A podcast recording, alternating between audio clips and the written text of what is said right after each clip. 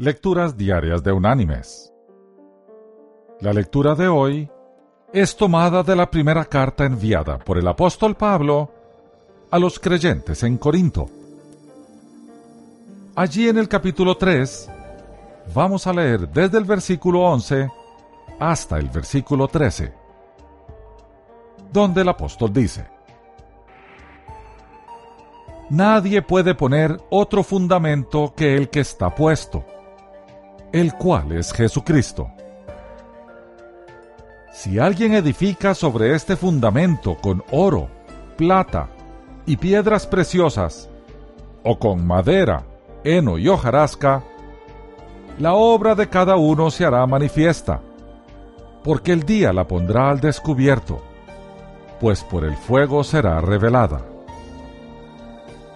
La obra de cada uno, sea la que sea, el fuego la probará. Y la reflexión de este día se llama Eureka.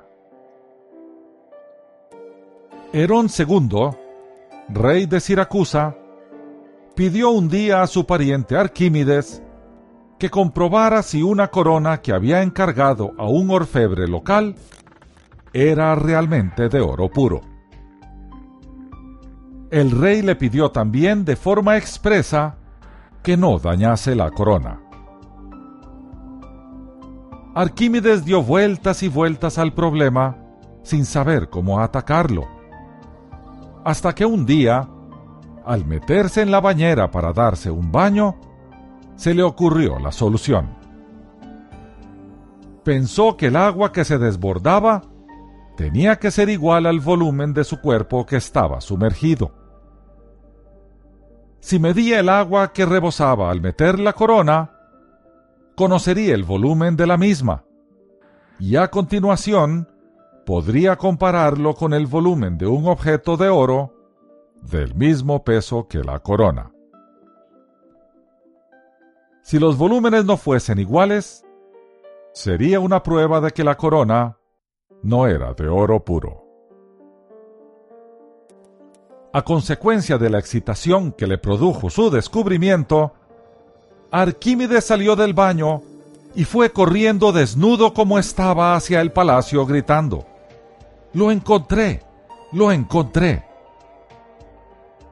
La palabra griega, eureka, utilizada por Arquímedes en ese momento de emoción, ha quedado desde entonces como una expresión que indica la realización de un descubrimiento. Al llevar a la práctica lo descubierto, se comprobó que la corona tenía un volumen mayor que un objeto de oro de su mismo peso. Contenía plata, que es un metal menos denso que el oro. Sobra adivinar cuál fue el futuro del orfebre. Mis queridos hermanos y amigos. No todo lo que brilla es oro.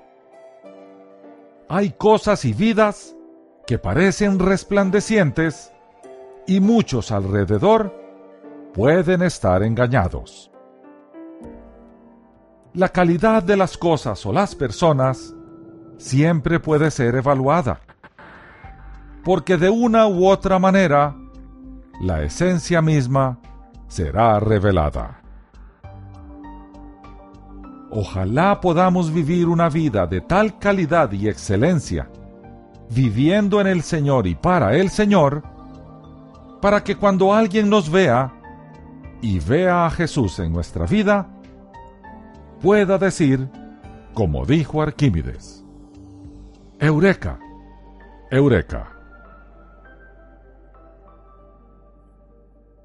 Que Dios te bendiga.